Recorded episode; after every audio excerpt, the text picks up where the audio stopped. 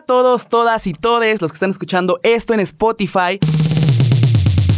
Reciban una calurosa, grandota y cordial bienvenida y también a aquellas personas que en este momento sintonizaron su radio y nos escuchan en las frecuencias 88.5 FM San Luis, 91.9 FM Altiplano, que están disfrutando del estreno de este programa.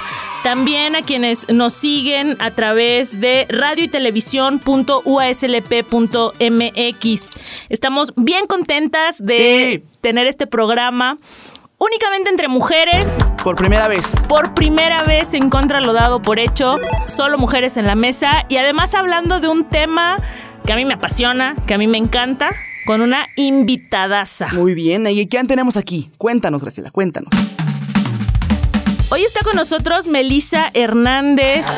Maneja eh, la página de Twitter con toda la información de Chivas Femenil. Tengo que presumir que es de las personas con más información estadística, con datos y que ha dado un seguimiento muy puntual, pero sobre todo muy crítico de la Liga de Fútbol Femenil MX, ahora que, que ya se vuelve este, este circuito máximo del fútbol en nuestro país para las mujeres. Pues bueno, quien conoce esta liga desde su nacimiento y que, y que trae un chorro de, pues de crítica a la misma y de que eh, la cuestiona, pues es, es Melisa Hernández. Qué chido que estés acá, Melisa. Muchas gracias por acompañarnos. ¿Cómo estás? Muy bien, muy contenta de estar aquí y no solo crítica, también hago memes porque pues a final de cuentas eh, el fútbol, aparte de, de, analizarlo, pues también hay que disfrutarlo. Me parece excelente. Oye, Mel, eh, ahora que, arrancamos con esta presentación, pues yo estoy diciendo, no, pues ahora el fútbol femenil profesional, y lo digo con toda la intención de, de arrancar con esto. De lo que tú has visto, de lo que tú has seguido en la liga, tendremos que celebrar que ya hay fútbol profesional de las mujeres en nuestro país. ¿Cómo, cómo lo cachas? Pues creo que si hay algo que me encanta del fútbol femenil justo es que también es como un reflejo de lo mejor y de lo peor que podríamos decir que existe en la cultura del país, tanto deportiva como laboral. Eh, podríamos decir que técnicamente es profesional en tanto que las jugadoras tienen contratos, pero de ahí a decir que las condiciones son buenas para ellas, pues creo que hay sobre todo también mucha desigualdad, ¿no? O sea, tenemos equipos que han invertido, que han invertido fuerte, que, que le dan buenas condiciones y buenos salarios a sus jugadoras, pero también tenemos equipos donde pues inclusive las mismas jugadoras comentan que no tienen ni agua en los entrenamientos, entonces creo que, que sobre todo eso, ¿no? Hay profesionalismo en el papel, pero de ahí a que, a que se cumpla o que se aplique para todas, ahí sí ya es otro tema. Chale. Entonces es lo mismo que habernos quedado jugando nada más en el llano, ¿no? En el barrio. En el barrio, en, el, en el campo de tierra. Pues sí, no, porque creo que hay equipos semiprofesionales que en ocasiones dan más apoyo o inclusive hay equipos universitarios que, que seguro apoyan más eh, a sus jugadoras que ciertos equipos que dependen de clubes, porque también hay que recordar que en México la liga surge eh, como un espejo en cierta forma de la liga varonil, es decir, cada equipo de, de primera división está obligado a tener su equipo femenil, entonces eh, ¿Ah, sí? tiene... ¿Todos están obligados a que exista una versión femenil? Sí, es correcto. Si no, no pueden participar de la primera división. Ah, ok, no sabía. Entonces es más castigo para, para los clubes, para los directivos, para los patrocinadores que, que incentivo para. Suena, suena como una onda de protocolo. Claro. Sí, efectivamente hay, hay clubes que, que así lo ven, ¿no? Lo ven como una carga, como un gasto. Pero también hay que recordar, y esto sí es muy importante porque me parece que es algo que muchas veces se olvida, es que la liga no nace como solamente de la buena onda o de queremos ser progresistas con las mujeres y que participen, sino que la creación de la liga surge en 2016, pero también se hace para reforzar la candidatura de México al Mundial. Entonces no es solo, ay, somos buena onda y queremos tener una liga femenil, es esto nos va a beneficiar para conseguir una candidatura más fuerte y al final de cuentas eso es un negocio. Entonces muchas veces se dice, no, pues es que les hicieron un favor. No, esto fue algo hecho con la, la, necesidad de conseguir esa candidatura y el negocio que representa que un país sea coanfitrión de un mundial. Es deliberado. Y fue un interés como muy choncho, ¿no? Yo, por ejemplo, no tenía idea que había Liga MX de mujeres. Me enteré hace dos días que estaba leyendo por ahí y después eh, buscando un poquito más de información, veo que no todos los clubs no todos los clubes eh, reciben el mismo presupuesto. Y entonces me entró esa duda intrusiva ¿Qué como de, qué dependerá que algunos reciban más presupuesto que otros. En los años de antigüedad o quienes figuran por ahí. ¿Tú qué nos podrías contar de eso? Sí, pues en México pues, los, los clubes son entes privados, ¿no? En su mayoría el financiamiento es privado. Ojo, esto tampoco quiere decir que no, que no hayan recibido en su momento dinero público. O sea, se sabe que hay dinero ok. público que entra a construcción de estadios, que entra en algunos patrocinios. Entonces, ahí ya depende totalmente de cada club. En la liga femenil, pues los clubes más fuertes, eh, que son Monterrey y Tigres, sí han hecho una inversión muy fuerte. Eh, sobre todo Tigres, que es el equipo que más veces ha ganado la liga. Entonces es un equipo que, que las jugadoras viajan en avión, que se hospedan en hoteles de muy buena calidad, que son muchas seleccionadas nacionales. Pero esa es una cara de la moneda como la cara bonita.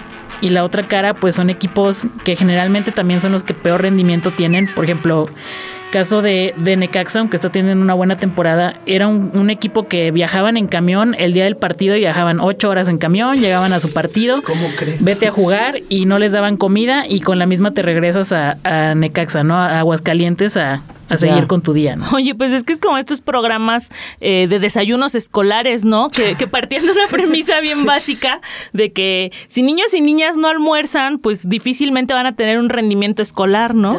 Creo que, que con esta incipiente liga, pues parece que nos estamos regresando a eso, ¿no? De pronto eh, las malas condiciones físicas, de alimentación, que se deben a- al poco presupuesto, desde luego que merma la salud de las jugadoras y sus posibilidades de continuar practicando un deporte, porque, pues, ¿qué onda cuando se lesionan? ¿Qué onda cuando, cuando ya, pues, la veteranía o condiciones ajenas a ellas, pues, ya no les permiten seguir jugando? ¿A qué se dedican? Sí, aquí hay, hay otro tema también. Eh, muchas de las jugadoras eh, se dedican también a, a otra cosa, ¿no? Sea estudiar, sea... Aunque el 85% sí reportan que el fútbol es su principal ingreso, también vemos que, al menos en femenil, el grado de educativo es más alto. Y esto no es solamente como un tema bonito de, mira, qué bueno que están estudiando, sino que ellas lo hacen porque ellas saben y entienden que esto no va a ser su principal profesión, que si se retiran o se lesionan, pues se van a quedar con, con poco o nada, ¿no? ¡Chale! Y esto no es solo en México, ¿no? Esto es un tema que es a nivel internacional. Por ejemplo, tenemos el caso de, de Birgit Prinz, que es una jugadora alemana que tiene dos copas del mundo, que fue tres veces la jugadora del año, y tú dices, bueno, con ese palmarés en varonil ya le hiciste, ¿no? Ya te retiras y ya no te tienes que preocupar de nada Claro. porque seguro tuviste un buen sueldo, unos buenos patrocinios, pero ella identificó que pues que se retiraba y ya no tenía nada más. Estudió psicología y actualmente es psicóloga deportiva, estuvo con la selección alemana femenil en la Copa del Mundo y ahora se, se dedica a ser la psicóloga deportiva en el Hoffenheim, que es un, un club que tiene varonil y femenil. Pero si las jugadoras que están en el pináculo ¿no? de la competencia, que están al alto rendimiento, que tienen esos resultados, pues ganar dos copas del mundo no, no es una cosa así. No les cambia la vida. O sea, luego, luego dicen que ese tipo de reconocimientos te cambia la vida. Claro. Pues ellas no. Quizá no es tan visto o reconocido como un eh, jugador de fútbol masculino. Claro. ¿No? Oye, ¿sabes qué? Se me estrujó un poquito el corazón porque me acordé que cuando yo entré a la universidad, recién había entrado a la universidad, tenía dos semanas de, de estar yendo a clases, eh, pues me llegó una invitación para ir a hacer pruebas para el Centro de Alto Rendimiento para la Selección Femenil Sub-20. Ok. Eh, ¿Fuiste? No. me llegó la invitación. Ya entonces, también se me yo- el corazón a mí no, también. yo estaba súper chiflada y emocionada Claro. y me volvía loca de alegría. Eh, el fútbol siempre ha sido mi pasión, ¿no? Ok. Y hablé con mis papás y, y mi papá, papichi, te mando un saludo. mi papá que, que siempre me ha permitido todo lo que he querido en la vida, esa es la única vez que me ha dicho que no a algo. Ok. Y yo sufrí muchísimo, ¿no? Y yo le decía, es que yo quiero ser, fu- ser futbolista profesional, yo quiero jugar en la selección. Y me contestó con una cosa bien corta y bien seca y me dijo, lo que pasa es que como eres mujer, tú tienes que mantener al fútbol. A ti el fútbol no te va a mantener. Wow. Fue, fue, híjole, Durísimo. fue durísimo, pero creo que Meli- Melissa con lo que nos acaba de narrar, nos, nos, va- papá, tienes razón. Tuviste razón. Fue algo muy Eh, claro, papá. Gracias. Sí, ¿no? Eh, pues todas estas dificultades cuando ya estás en el máximo, en el máximo circuito que tienen que ver con el tema presupuestal, pero vamos, no es la única cosa a la que, a la que se enfrentan las mujeres jugando fútbol en cualquier nivel, ¿no? No, y también aquí entra el tema de, de medios, eh, de patrocinios, porque muchas marcas aún no intentan del todo apostar por el femenil, ¿no? Si vemos algunas marcas que patrocinan a ciertas jugadoras, pero no es tampoco que privilegien necesariamente que la jugadora sea la máxima goleadora o que sea la más exitosa, sino también, y, lo- y los mismos agentes y la misma gente de la liga lo admite, pues es, es buscar a la jugadora más guapa, la que está bonita, la que está güerita y que también entra y está atravesado por pues todas estas percepciones y estereotipos de género, ¿no? De que, de que, bueno, va a jugar fútbol, que es una actividad de hombres, pero pues por lo menos que se vea bonita, que se Claro. ponga su moñito en el cabello y Sí cosificarla, sí sexualizarla, porque pues mínimo que, que se vea bien. Porque... México. Que venda. Y eso es igual para todos los países, por ejemplo. O sea, ahorita que hablabas de esta futbolista alemana, que incluso ella que estuvo en un país europeo y que podríamos quizá pensar, no dar por hecho, solo pensar que podría ser distinto para, para personas europeas. ¿Esto existe en otros países? ¿Es igual en otros países? ¿O hay uno que digas, no, este ya lo armó chido, ya tiene perspectiva de género, este sí ve por sueldos justos? Pues en el fútbol femenil en realidad se podría decir que no. O sea, hay ligas ya prácticamente en todos los continentes y claro, están las que son punta de lanza como la liga estadounidense, Ok. que además tiene un respaldo muy fuerte del sistema colegial, que sabemos que el sistema de deportes universitarios en Estados Unidos es, es un monstruo. ¿no? Sí, porque depende de eso para tener tu licenciatura, ¿no? Por supuesto, y también es una vitrina muy importante para, para que te fichen, para que te vean, porque pues ahí están jugadoras de todo el mundo. Pero aún así, en el caso de Estados Unidos también hay, hay jugadoras o en equipos donde las condiciones no eran tan buenas, que han mejorado, y donde las mismas jugadoras de la selección femenil de Estados Unidos, que es una selección que además genera mejores resultados y genera más dinero que la varonil, aún así recibían menos sueldo de su federación. A pesar de que es el único caso Claro. donde de verdad podrías dec- podías decir es que son mujeres y generan más que los hombres. Ni siquiera en el caso de Estados Unidos, que es el caso excepcional de la planadora del fútbol femenil, se da esto. Chale. Bueno, las- la selección norteamericana el año pasado, antepasado, tuvieron un, un movimiento durísimo en redes sociales, acompañado de, la gente en todo el país, ¿te acuerdas? De Megan Rapinoe Sí, y, todo el equipo. Que no nada más están erigiendo como ídolas en, el, en el deporte en su país y en el mundo, sino también con una postura política y pública bien ruda y bien cierta, ¿no? Claro. Porque no nada más hablaban ellas de mejores condiciones salariales, también estaban exigiendo protección en casos de, de acoso, en, en condiciones médicas, ¿no? También estaban exigiendo pues mayor visibilidad en medios eh, a la par de, de la selección varonil. Sí, que fuera justo, ¿no? Sí, creo que en el fútbol femenil se ha creado también como un espacio, por llamarlo así, de contracultura, porque la cultura que conocemos del fútbol en México, pues es una cultura bastante violenta, bastante machista, muy agresiva. Este, lo vemos aquí en San Luis, ¿no? ¿Cuál es Sí. la, la nota cada 15 días que hay partido local? La barra ya se fue a pelear con alguien, ya golpearon a alguien afuera del estadio, hubieron hasta balazos, entonces. Sí, porque esas sí son formas. Claro, Esas sí son. la cultura se construyó así, ¿no? Entonces el femenil en Estados Unidos, en todo el mundo, y también lo veo en México, se ha construido como un espacio para las mujeres, pero también incluso para otras formas como de resistencia. Eh, vemos muchas jugadoras que son abiertamente lesbianas, entonces hay muchas parejas, por ejemplo, dentro de los equipos o entre equipos, y son visibles y también se dedican a hacer activismo a favor de la diversidad. Entonces se genera un espacio que existe en México y que también atrae incluso otro tipo de afición, porque hay muchos aficionados y aficionadas que se identifican más con estas jugadoras que tienen estas posturas de no ocultarse, ¿no? Porque pues no tenemos ningún jugador eh, abiertamente homosexual en México. Ni habrá seguramente algo tan visible.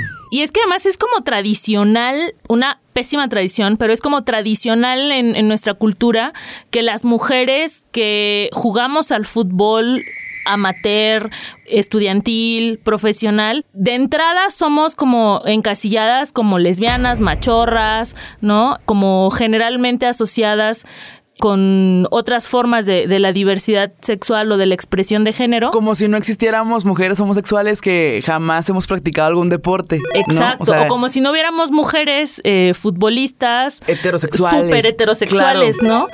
Pero, pero justo eh, el que se vuelva profesional o profesional en estos términos del fútbol en nuestro país. Con violencias y todo, pero profesional. Chale. Violencias profesionales. Ándale.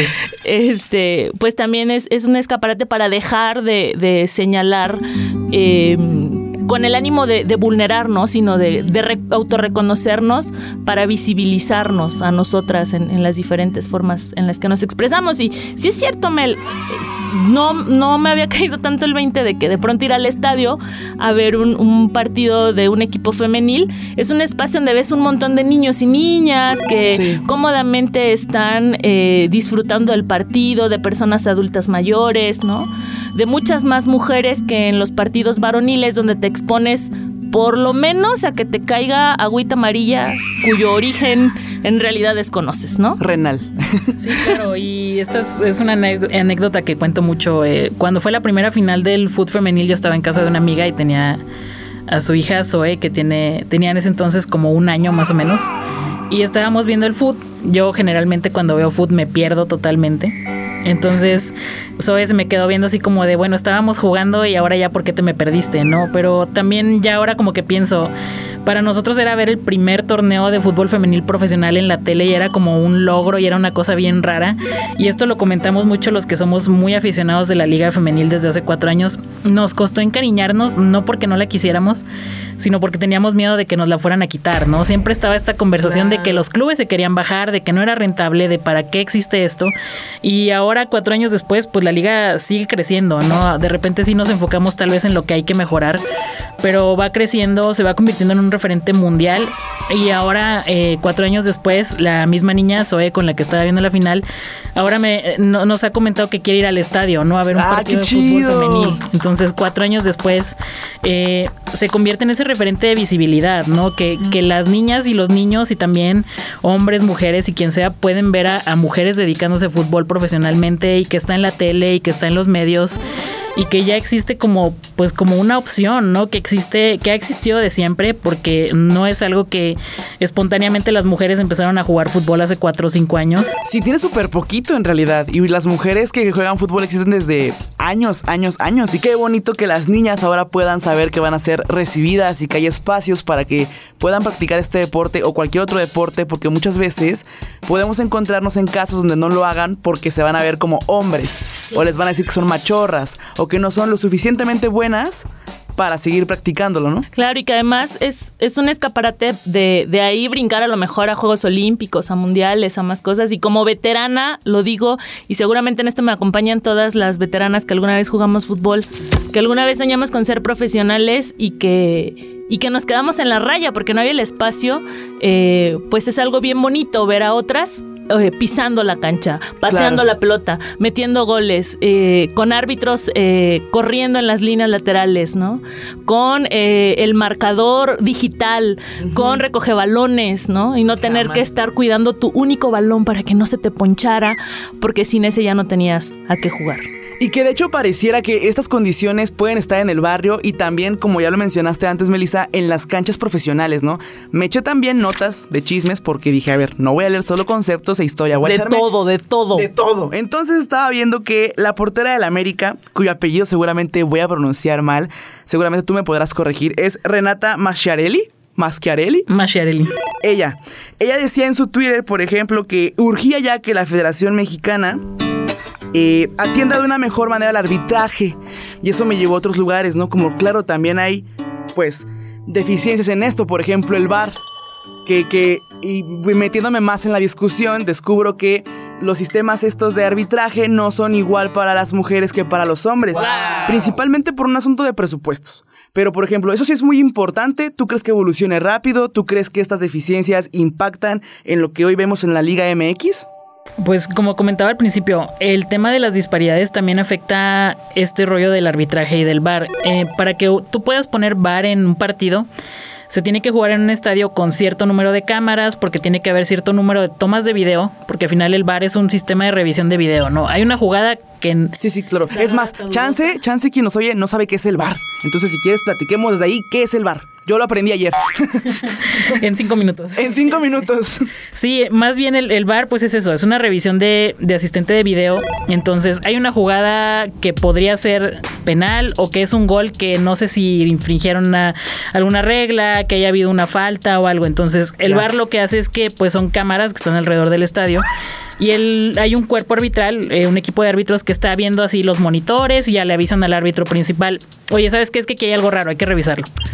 Y ya pues el árbitro va a revisa y ya él decide, no, ¿sabes qué? Este gol no, no vale, o aquí hay un penal, o aquí hay una tarjeta roja, entonces... Como fue ilegalidad de las faltas, ¿no? Pero con cámaras. Claro, pero también el tema en México, y este no es solo un, un asunto exclusivo de, de, la Liga Femenil, la queja del arbitraje es constante, ¿no? Entonces, sí hay eh, una deficiencia más obvia en femenil, porque muchas veces ves árbitros que no son árbitros de con gafete FIFA, que le llaman, que es la máxima como licencia que te pueden dar como árbitro, que esto ya es para partidos internacionales. Gafete FIFA. Ajá. Ok. Es como el título supremo máximo. Okay. Super Saiyajin. Sí, ya con un gafete FIFA tú ya puedes eh, eh, arbitrar en partidos como internacionales o una Copa del Mundo, por ejemplo. Ya. Entonces sí hay una deficiencia en los árbitros y las árbitras, porque también hay, hay mucho, sí ha habido un empuje para incluir a mujeres en los cuerpos arbitrales, ¿no? Que eso también es, es otro tema, ¿no? Por ejemplo, una de las pioneras en, en el arbitraje en México femenil fue Virginia Tobar y ella incluso llegó a decir, es que hubo jugadores como Jared Borghetti, de la talla que es Jared Borghetti, que me decían, ¿para qué ponen una mujer si no sabe hacer esto? ¿Para qué ponen una mujer si no sabe hacer esto? ¿Para qué ponen una mujer si no sabe hacer esto? ¡Tras! Entonces. Te odiamos, Jared, porque tienes esta Desde mesa. ahora, no nos importa lo bien que hayas anotado goles de cabeza. Sí, entonces. Incluso la forma en la que se expresan, por ejemplo, hubo una nota donde decían árbitras de la Liga Femenil listas para subir a la Liga Varonil. Entonces es como, a ver, a ver, la Ah, Liga Femenil mira. es la primera división profesional, igual Claro. que la varonil. Entonces, este es un tema también del discurso que a mucha gente le pasa. Por ejemplo, cuando una jugadora del equipo femenil lo hace muy bien, está metiendo muchos goles y muchos dicen, súbanla al varonil. No, a ver, las dos son, están en igualdad. Los dos son la primera división y el máximo escalafón de su categoría. Yo sigo sin haber superado un comentario espantoso de una jugadora del, del San Luis a la que conocemos, queremos y le mandamos saludos porque seguramente nos va a estar escuchando Fanny Aguirre. Eh, una, un, un golazo que metió eh, en alguna ocasión y, y de pronto los comentarios eran, le dio un ataque de Messi. Yo estaba emperrada. Y con este sentimiento vamos a, a ir recapitulando un poquito de, lo que hemos platicado hasta acá sobre eh, si el fútbol femenil profesional en nuestro país es neta, neta, tan profesional, eh, sobre estas deficiencias presupuestales, técnicas Si es justo, ¿no? si es justo, todo este panorama internacional que nos, que nos platica Melissa sobre cómo se vive en eh, Argentina, en Alemania y de cómo también las ligas eh, profesionales de nuestro país y de otros países del mundo obedecen a corrientes internacionales como los requisitos que pone la FIFA, ¿no? Para conceder las sedes para los mundiales. Claro, como a intereses bien específicos, bien convenencieros. Exacto. Y de todos estos otros temas paralelos a, a jugar fútbol adentro de la cancha, ¿no? Claro. El arbitraje, las condiciones médicas, las condiciones salariales, el tema de, de infraestructura en los estadios, el bar, ¿no? Pero eh, la conversación no se queda acá. Claro que no, no se despeguen de aquí. Quédese una semana pegado. Sí, no le cambie eh, a la estación quienes están siguiéndonos a través de Radio Universidad y sus frecuencias de FM, la página web, quienes están en el Spotify, échense uno de nuestros otros episodios en lo que regresamos la siguiente semana. Y ya que van a descansar también ahorita, vayan y búsquenos en Twitter como arroba CLDPH, en Facebook como arroba contralodado por hecho y nos encuentran igual en Instagram. También mándenos eh, un correíto a contralodado por hecho, así todo juntito, arroba gmail.com para que pues coloquen más temas, discusiones, anécdotas, historias que quieran compartir a través de nosotras en esta mesa. Y la siguiente semana Seguimos platicando con Melissa y nos va a hablar acerca de la historia del fútbol, las mujeres ídolas, porque como ya nos había arrancado esta primera provocación, el fútbol femenil no tiene cuatro jornadas, eh, cuatro temporadas que tiene la Liga MX. Muchísima historia, muchísimas mujeres ídolas y mexicanas, campeonas. Claro. A las que hay que eh, mencionar, reconocer y algunas otras historias acerca de lo que sucede en las canchas y afuera de ellas. La estrella albiceleste Estefanía Banini pidió que la dejen de llamar la Messi de la selección femenina. Para mí lo que dijo es genial, o sea, las jugadoras tienen que empezar a ser reconocidas por lo que ellas son, no comparadas todo el tiempo con los varones. Y ella es tremenda jugadora, así que está bien que la conozcan como Estefanía Banini por su nombre, por su identidad, por lo que ella es como jugadora. Y no en comparación a un varón. ¿Y para qué ser un Messi de segunda si se puede ser un Banini de primera? Sí, sí, sí, Messi es el Banini del fútbol masculino. Te esperamos el siguiente jueves a las 6 de la tarde.